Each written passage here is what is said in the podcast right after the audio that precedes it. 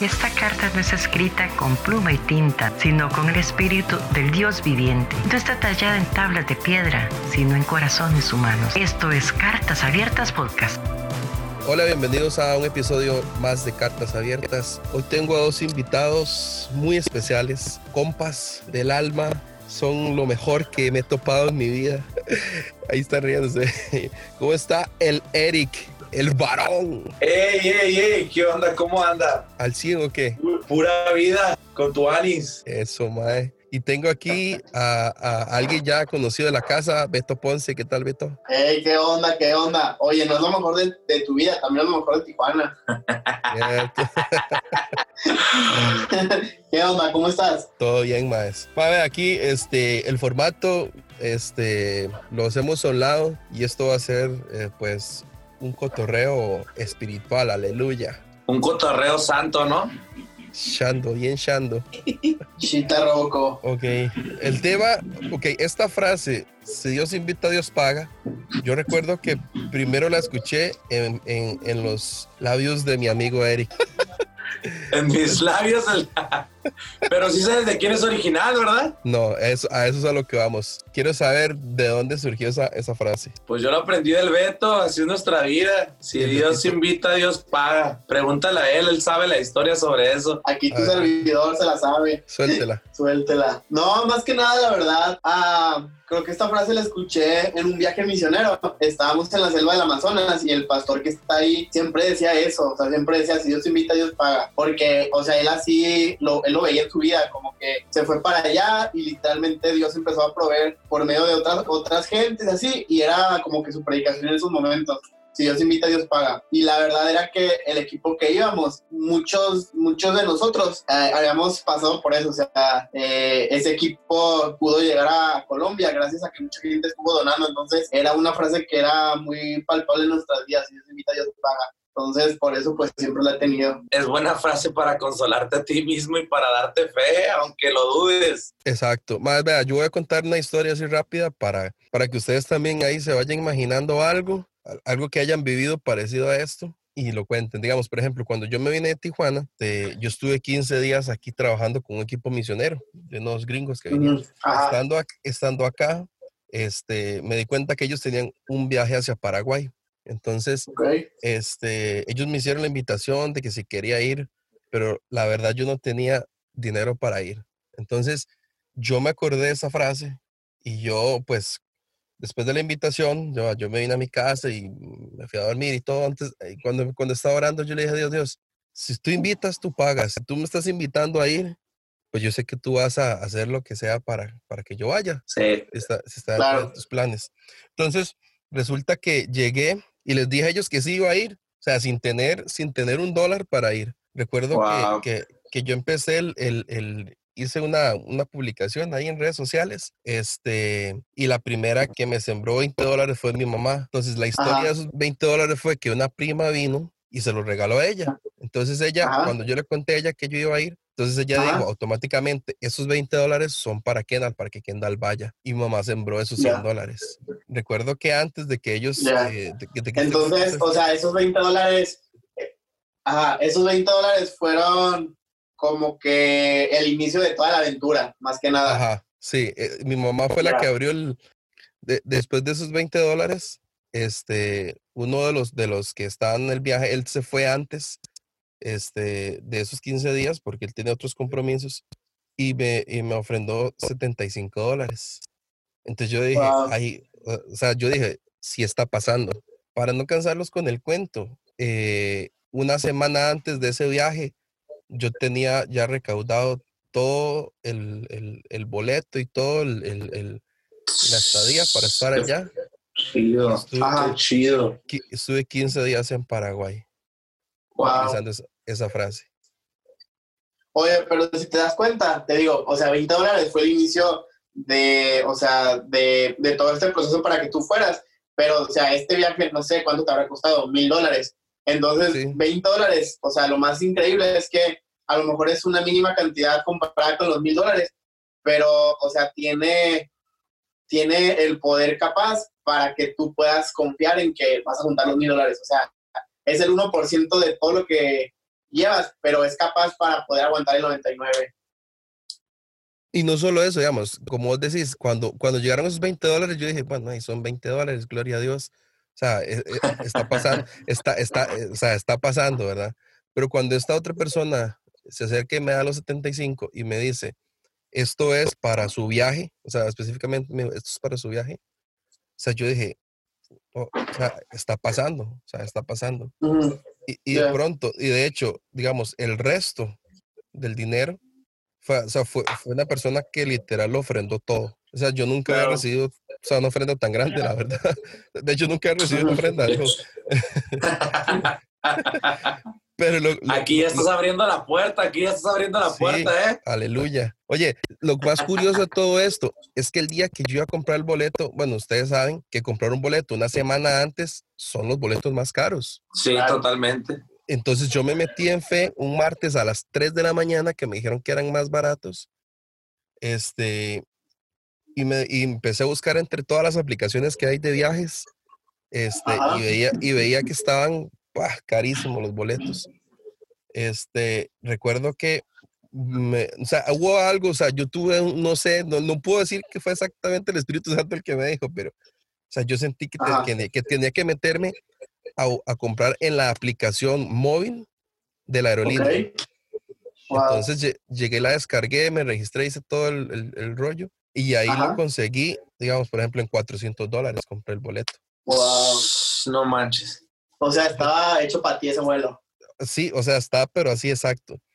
Y estuve allá, digamos, y fue una experiencia, eh, o sea, tan sobrenatural, no solamente eso, sino todo lo que se vivió allá, ¿verdad? A mí me ha pasado, a mí me ha pasado también así en viajes misioneros comprando vuelos, que literalmente me encuentro así las cosas más increíbles y hasta más tontas. Por ejemplo, una vez compramos un vuelo que hacemos escala en Panamá y literalmente ese vuelo era el 2 por 1 O sea, ¿cuándo has visto tú un vuelo 2 por 1 Nunca. O sea, nunca en la vida he visto uno. Y en ese momento había oferta de 2 por 1 Entonces, así compramos vuelos, así entonces, o sea, yo creo que cuando hay algo que es de Dios, o sea, a veces Dios usa hasta lo más increíble y más tonto para que podamos comprar esos vuelos, así como dices tú también, o sea, como una semana antes puedes encontrar un vuelo tan barato, pero creo que es Dios nada más. Sí, exacto, exacto. Oye, y yo, yo tengo una historia parecida a la, a la tuya, porque iba, de hecho era cuando iba a entrar al colectivo Ancla.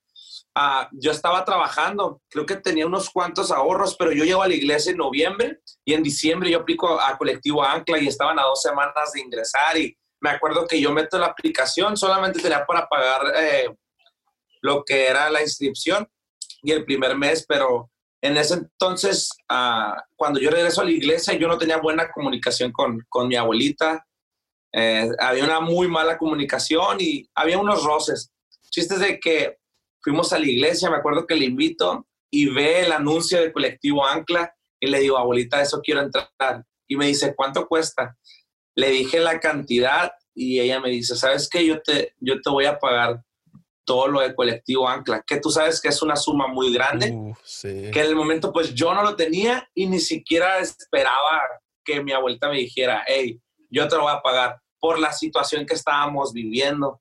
Ujú. Y, y creo que fue Dios porque eh, semanas antes yo una vez le dije, hey, quita lo que tengas que quitar y pon lo que tengas que, que poner. Y, y pues puso a mi abuelita en mi camino para poder bendecirme y Dios suplió, neta, suplió los cinco meses, suplió Wow. la inscripción y desde, desde ahí tengo dos años ya en Iglesia Ancla.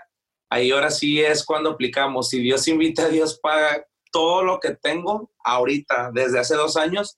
Dios me lo ha dado a través de personas que, que me han querido. Hasta, neta, no me he comprado nada. Dios me ha vestido, Dios me, me ha dado viajes, Dios me ha dado un carro, Dios, todo me lo ha dado. Y es ahí cuando dices que vale la pena seguirlo, porque ahí es cuando aplica lo, lo sobrenatural, y es cuando llega la invitación y el pago sin costo. Sí, oye, y, de hecho que, a ver, no sé si a ustedes les ha pasado esto, pero digamos, o sea, yo, yo, yo tal vez, no sé si es, si es falta de fe o qué, pero digamos, o sea, antes de, antes de esto, o sea, antes de que me pasara todo esto, o sea, yo siento que yo, yo sí llevaba una vida muy, muy controlada en que, el, en que el, aunque yo sabía que Dios es el que provee, sabía que tenía que hacer, pues evidentemente, un esfuerzo de trabajar, de ahorrar o de lo que sea para poder lograr las cosas. Pero, digamos, por ejemplo, al, al, al estirar Dios la fe de uno en un momento en el que simplemente no hay, o sea, eh, creo que eh, ahí es donde, donde Dios nos enseña de que nuestra vida, sea que sea por medio de nuestro trabajo, o sea por medio de que, de que Él traiga bendición, o sea, es entender y tener la claridad que, que al final Él es el que provee, ¿cierto? Sí, totalmente. Yo creo que no es fe cuando sabes que tienes trabajo y sabes lo que ganas por semana, pues tú en tu mente sabes, ah, a cierta cantidad y ciertos días, pues voy a juntar lo que necesito. Creo que eso no es fe, solamente estás confiando en tu trabajo, en lo que necesitas. Yo creo que fe es cuando dices, ¿cómo le voy a hacer? No tengo esto, no tengo el otro, no me queda más que confiar, pero es bien fácil confiar cuando pues las tienes todo bien fácil y sabes lo que te espera, hablando económicamente, ¿no? Sabes lo que te espera en algunos días porque por tu esfuerzo y tu trabajo se va a dar, pero no es por la confianza y la fe que tienes en Dios. Ahora, digamos, evidentemente estamos en una situación, pues, eh, que para todos es diferente. O sea, tal, vez, tal vez la presión, la presión que hoy yo tengo es muy diferente tal vez a la presión que, que tiene Beto, que tiene Eric eh, y a la presión de, de, de, todos los que están escuchando. Ahora, ¿cómo podemos eh, comprender, tal vez Beto, sí, sí, sí, eh, cómo comprender de que, de que Dios es un Dios que actúa en todo tiempo sobrenaturalmente? Ah, o sea, es que creo que creo que 100% nunca vamos a poder comprender todo lo que, o sea, toda la magnitud de Dios y su plan y, y lo que Él quiere hacer pero creo que más que tratar de comprender es más que tratar de confiar. O sea, confiar en que, ok, o sea, esto es más grande que nosotros, el reino es más grande que nosotros, pero uh, es confiar en que, ok, Dios nos quiere usar y Dios, o sea, y Dios en su infinita gracia te está, te está usando a ti. O sea, puede usar a cualquier persona, pero te está usando a ti. Entonces, es comprender que, que ok, o sea, aunque sus planes o sea, son mil veces mejores que los nuestros, siempre son buenos. Entonces, uh, digo, ahorita que estaba Erika hablando de colectivo y así, me acordé de otra, de otra frase que usábamos mucho, que decía que si tú, si tú das el paso, Dios pone el piso. Entonces, o sea, creo que muchas veces es, es tú dar el paso, o sea, dar el paso confiando en que no sabes, o sea, no sabes qué tipo de piso es. O sea, no sabes si es, o sea, si es un mar, pues pero confiar en que, en que Dios va a estar ahí, o sea, respaldando, pues, o sea, cada paso que estemos dando, en, todo eso, te digo, pues, o sea, el reino, el reino sigue avanzando, o sea, no importa quién esté, esté avanzando, entonces, o sea, qué padre que, Dios nos esté usando a nosotros, porque, o sea, aún, aún, aún, aún en su infinita gracia ni siquiera lo merecemos, pero está, está ahí, entonces, creo que más que comprender es más que confiar, yo creo. Excelente. digamos, yo, yo recuerdo esto que, que una vez escuché eh, de cómo es Dios, este, o sea, una, una analogía de cómo, de cómo trabaja Dios en medio de estas cosas. Entonces, eh, tal vez imaginándolo, o sea, cuando uno tiene su palma abierta y extendida, o sea, Dios viene y deposita algo. La primera reacción de, de, de uno cuando le ponen algo en su mano es es agarrarlo y retenerlo.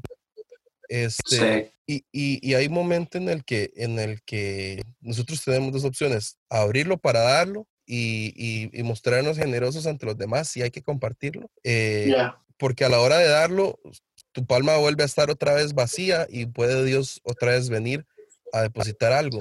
Pero, pero si la cierras y lo retienes, cuando Dios viene a depositar algo, se encuentra que esa mano está, está cerrada. Ah, qué, qué, buena palabra. O sea, ahorita es tipo Abraham y Isaac, ¿no? O sea, cuando, cuando Abraham va, pues, o sea, a ofrecer, ofrecer sacrificio y se lleva a Isaac, y pues, o sea, el niño Isaac se da cuenta que no hay ninguna, no hay ningún cordero para, pues, para sacrificarlo, pero X, o sea, está ahí Abraham, y, y Abraham, o sea, en su, en su control y lo que tú quieras. O sea, eh, él sabía que él sabía que iba a pasar dos cosas. O que, o que en el momento de confiar y, y matar a Isaac era Dios poder resucitarlo, o, o, en el momento que lo iba a matar, o sea, Dios, Dios lo puede detener. Y, lo, y así lo hizo. Entonces, o sea, es nada más, creo que, o sea, confiar en que, en que Dios está ahí en ese lugar. Digo, yo me acuerdo cuando estaba en El Paso y también, o sea, yo estaba en un instituto tipo como colectivo Ancla, pero la diferencia era que pues teníamos que comprar nuestra comida. Entonces yo me acuerdo algunos domingos en donde, pues te digo, o sea, como que teníamos el dinero súper justo y era, y era bien típico que como también éramos bien malos administradores, para el día domingo te quedaban, no sé, 10 dólares. Y eran tus 5 10 dólares para todo el día.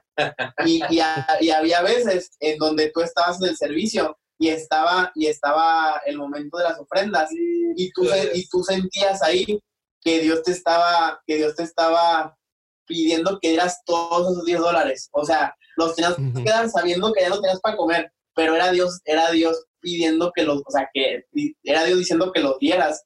Y, y ahí estaba bien difícil para nosotros porque era de, ok, o sea, los voy a dar Dios, pero no tengo para comer. Y, y muchas veces no los dimos, otras veces sí los dimos, pero era, era increíble que, o sea, tú, lo, tú dabas los 10 dólares por fe sabiendo que no tienes para comer y como a la hora una familia ya estaba invitando una comida de que valía como 30 euros la comida, pero es confiar en que, o sea, o sea, yo voy, yo voy a dar lo que tengo uh, sabiendo que él puede hacer algo increíble con eso.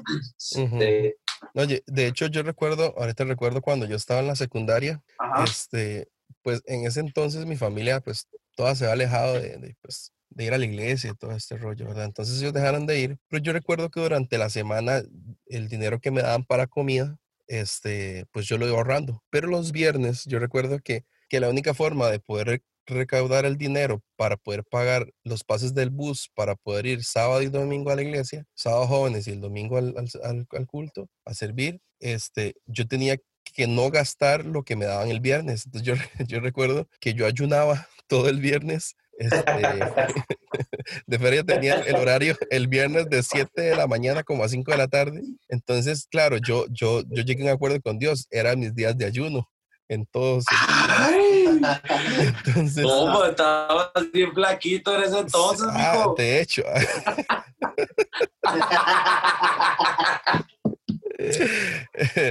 de hecho que sí. Este, y yo recuerdo que, que esa era la única forma de yo poder tener los pases. ¿Por qué? Porque en ese entonces, como mis papás estaban enojados con Dios, ellos decían, yo, nosotros no les vamos, no le voy a dar dinero para que usted vaya a la iglesia.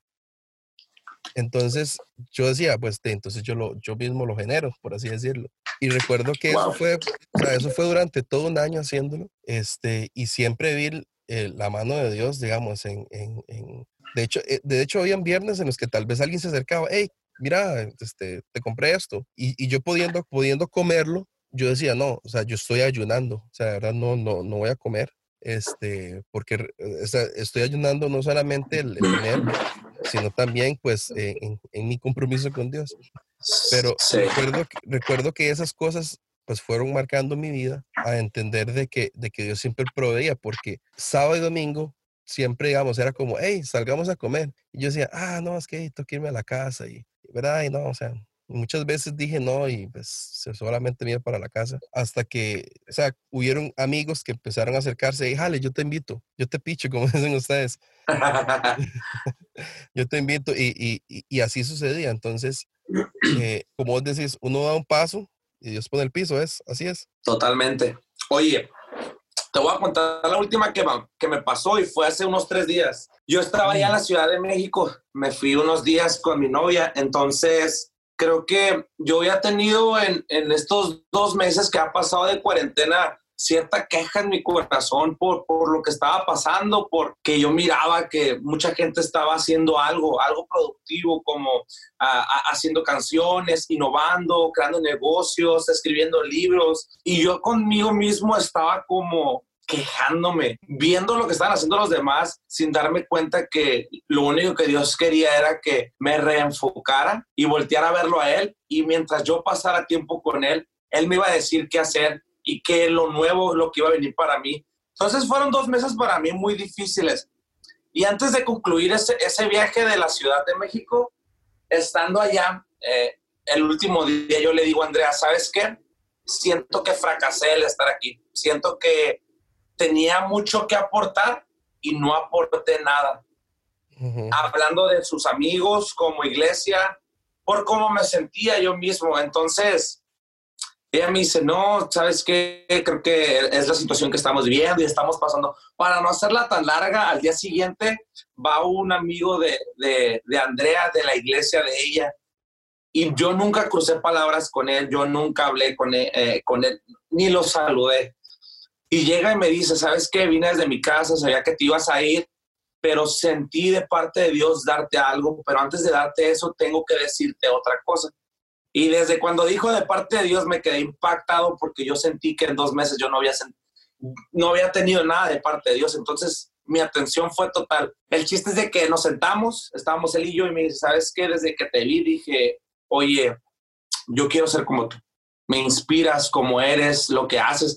Y para mí yo, yo pensé que yo había tenido una mala impresión ante sus amigos y todo, porque yo estaba pues apático a las cosas que estaban sucediendo por la situación que estaba pasando, pero cuando me dice eso, me quedé, wow, o sea, ¿qué vio que, que yo no vi? Y me dice, hay cosas que pone Dios que te pone a hacer y que uno no entiende. Y me dice, y me puso Dios darte esto y me dio unos tenis súper padres, unos pumas que dije, están bien perros, me gustaron. Y no voy por lo algo material, a lo que voy es de que mi queja también había sido, Dios, ¿por qué no me has podido suplir lo que necesito? ¿Por qué realmente no me has dejado yo mismo aportar a mi vida, invertir? Porque en dos años, de verdad, neta, Kendall, en dos años me ha vestido Dios, me ha vestido, me ha dado, me ha dado todo sin que yo haya, puesto algo económicamente. Entonces, cuando yo recibo esos tenis es, wow, Dios tiene cuidado de mí. Y no por lo, por lo material,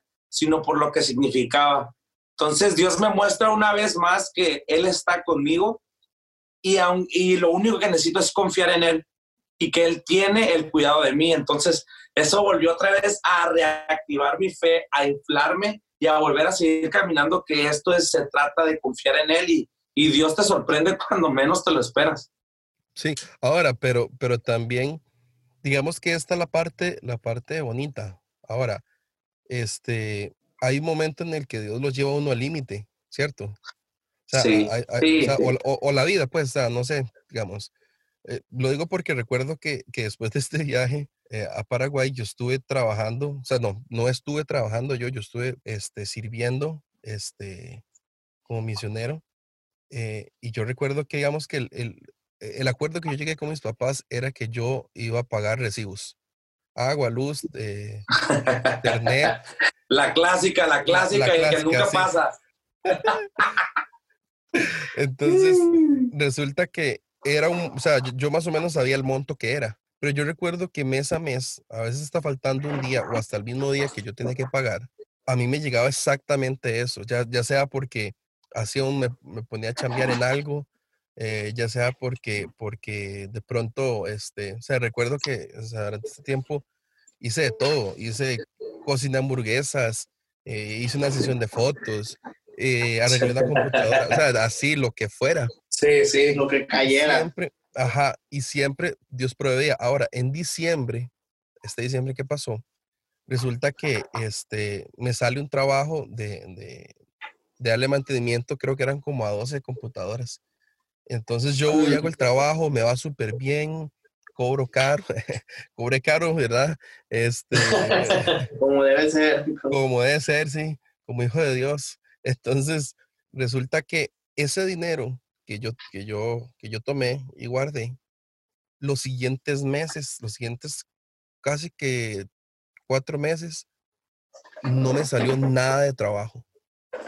Y, y, no, y no llegó ninguna ofrenda, nada, nada. Pero ese dinero que yo gané en, en, en diciembre me funcionó para poder pagar esos meses. Entonces entendí que Dios a veces lo lleva a un límite de, ok, te voy a dar esto, quiero saber, quiero saber cómo lo administras. Mm.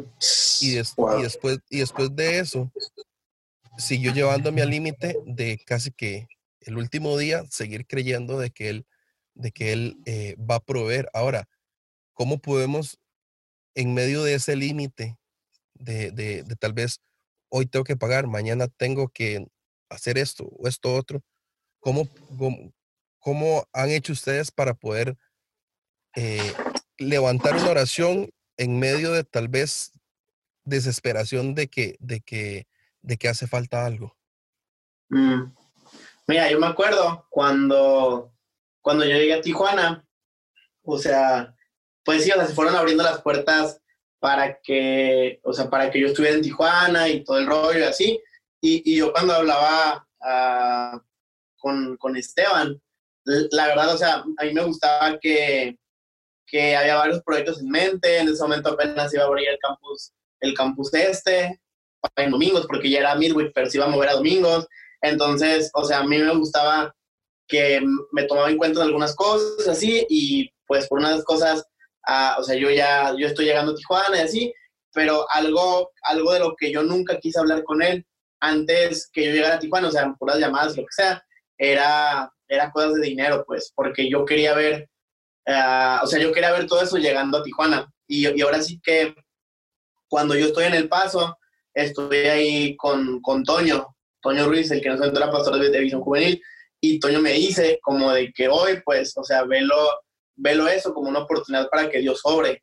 Y la verdad, cuando a mí me dijo eso, o sea, yo no lo creía, como de que claro que no, o sea, como que prefiero tener un colchoncito, lo que tú quieras, pero aún así, o sea, yo cuando le dije, cuando dije sí a Tijuana, pues lo dije sabiendo que no tenía pues un respaldo económico, pero yo dije el sí, o sea, nomás porque sí.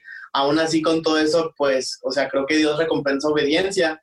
Y yo cuando llegué a Tijuana, o sea, ya hablé con Esteban, pudimos llegar a un acuerdo y lo que tú quieras, pero en ese momento, en ese momento, yo me acuerdo, o sea, yo manejando a Tijuana a unas 12 horas, o sea, no sabía ni cómo hacerle, pues, o sea, me llevaba toda mi vida en un carro, o sea, llevaba ropa y lo que tú quieras, pero, o sea, yo, yo, yo en sí no sabía que, dónde iba a estar en un mes, hace cuentas, en dos semanas, y, y, aún así, o sea, Dios siempre sorprende proveyendo, siempre eh, sorprende conociendo gente y así, entonces, más que nada, o sea, yo me acuerdo que mi oración en ese momento era, ok, Dios, pues estoy disponible, o sea, estoy disponible, haz lo que tú quieras.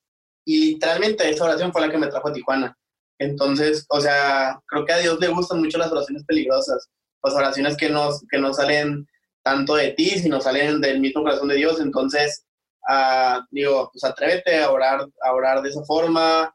Tal vez, no sé, tal vez tienes algún sueño que se ve muy grande, lo que tú quieras, pero digo, pon en oración y, y a Dios le gusta eh, estos retos, digamos, la especialidad de Dios, gloriarse en cosas que tal vez el, el hombre no cree. Entonces es eso.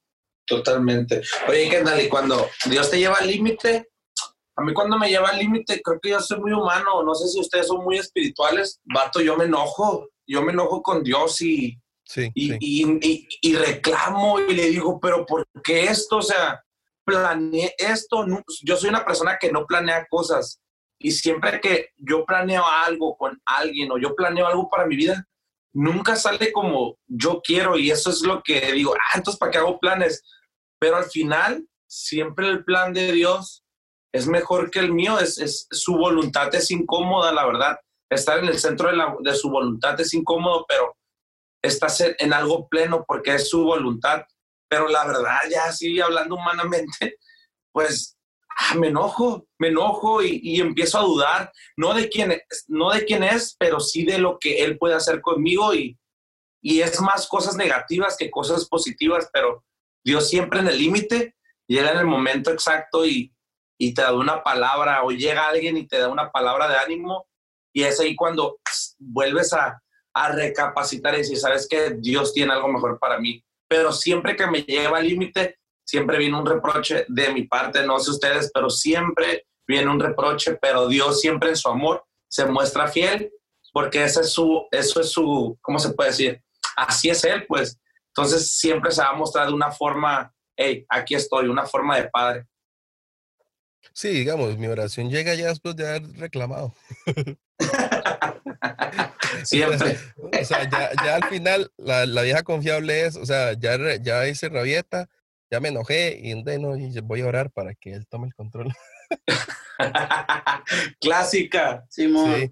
Oye, ahora, em, pregunta clave en, en, en, en esto que estamos hablando. La palabra generosidad, yo veo que muchas veces, cada vez que, bueno, yo cada vez que la escuchaba, la asociaba con ofrendarle algo a alguien o eh, ser generoso económicamente, ¿verdad? Entonces, Sí.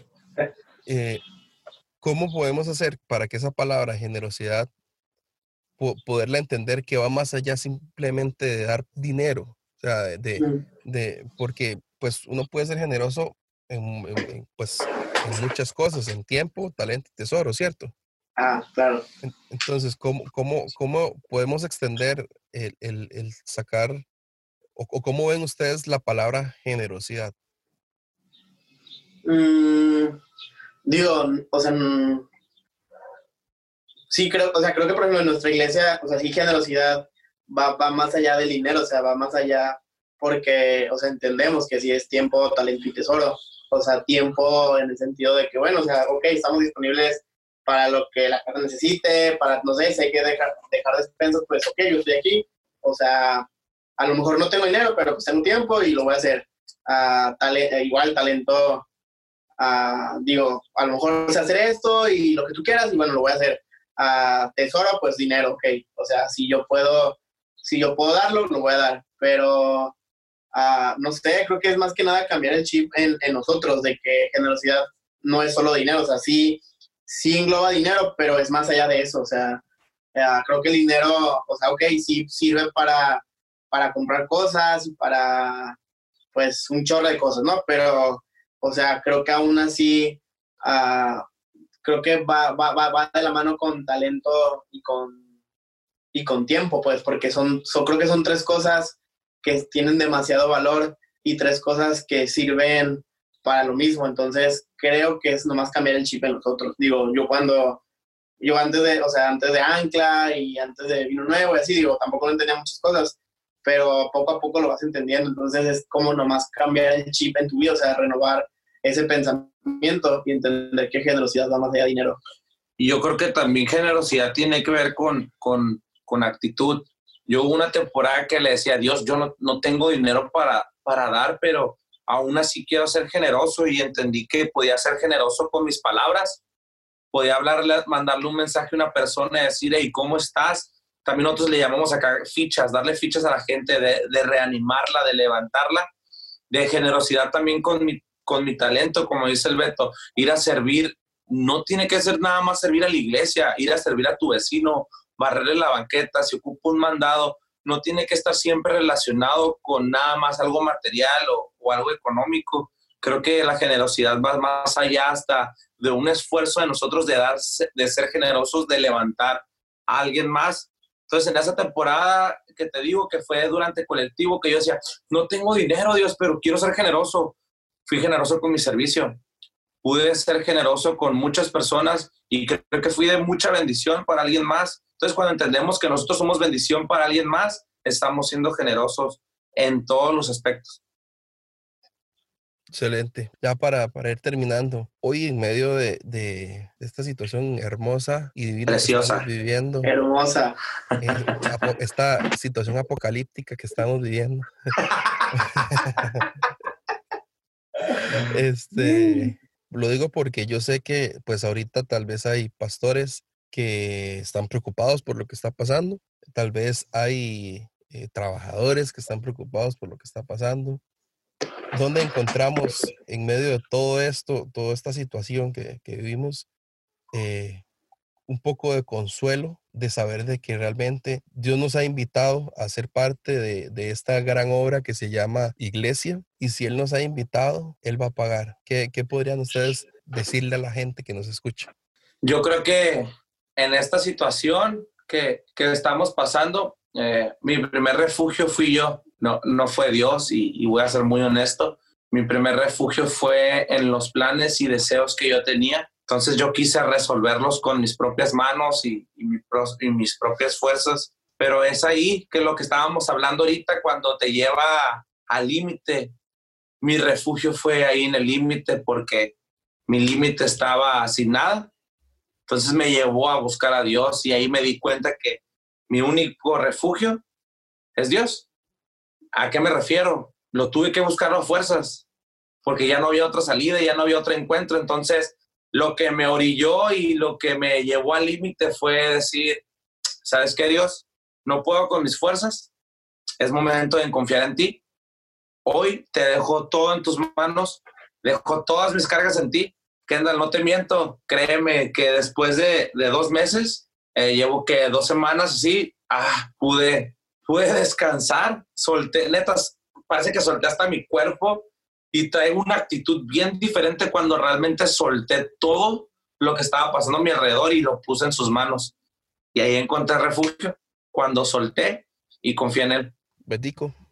Creo que, creo que ah, complementando lo que dice Eric, ah, creo que sí, en el momento, creo que, digo, hay dos, ¿no? O sea, es confiar o, bueno, tal vez no confiar y tratarlo, tratarlo hacer nosotros con nuestras fuerzas.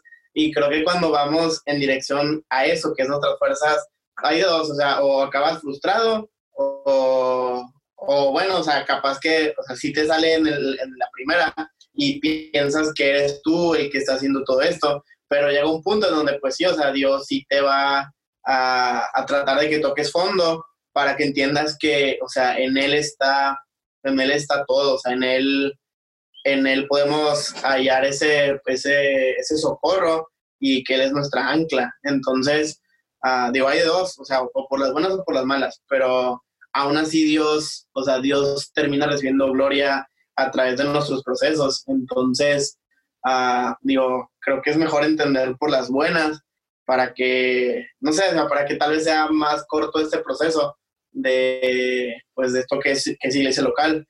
Pero aún así, o sea, de, de cualquiera de las dos, de las dos ideas, eh, aún así este, es un plan de Dios, pues. Entonces, o sea, Dios puede usar cualquier cosa para, para que pueda recibir honra y gloria y para que su plan siga avanzando, te digo. O sea, creo que esto de iglesia es más como un barco, en donde, digo, el barco siempre va a ir en la dirección, eh, siempre va a ir en una dirección y, y, tú, y tú decides si quieres estar en el barco o no, pero aún así, o sea, este barco no te necesita a ti, pero es Dios quien te está dando pues este privilegio de que estés en el barco. Entonces, digo, a lo mejor este barco, o sea, a lo mejor este barco puede estar feo, puede, le puede entrar agua, a lo mejor va bien feo, pero aún así este barco nunca, va, nunca se va a detener y siempre va a llegar a su, a su destino.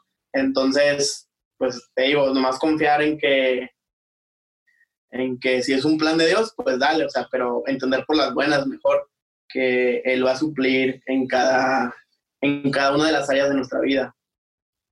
Amén, así es. Eh, muchas gracias, de verdad, por, por, por abrir sus corazones y sus vidas, de verdad que yo estaba plenamente seguro que este episodio tenía que ser con ustedes dos. Este, ¡Ay! ¡Ay, papá! Me doy más que, más que por satisfecho porque, porque sé que, que todo lo que hemos hablado aquí, este, va a ser de, de, de ayuda para muchos. Este, y, y, y antes de, de, despedirnos, quisiera, Eric, tal vez si nos, si nos guías en una oración. Uf, para toda la gente que nos va a escuchar, Señor Jesús, te damos tantas gracias, mi Dios, por este proyecto, por este podcast, mi Dios, de cartas abiertas. Ah, para mí es un honor tener un amigo como Kendall y como Beto que tal como ellos me inspiran a seguir, a, seguir sirviéndote. Te pido por cada uno de los que escuchen este podcast que sea de bendición y, y pueda llegar a su corazón y llegue en un momento justo. Sé tú en nosotros, Padre Santo, siempre con un cielo abierto, donde tu presencia siempre sea tan tangible como el respirar. Que tu Espíritu Santo en esta temporada nos dé la dirección para poder seguir caminando y poder seguir teniendo, mi Dios, una visión y siempre enfocados en ti, Cristo. Sigue caminando con nosotros y te pido que bendigas a nosotros tres y a cada uno de los que escuchen este podcast. Te lo dejo en tus manos en el nombre de Jesús. Amén y amén. Muchas gracias, Maes. Kendall, gracias, por la invitación. Te amo, Kendall. Pura vida. Un abrazo. Los amo. Tuanis, besos. Pura vida.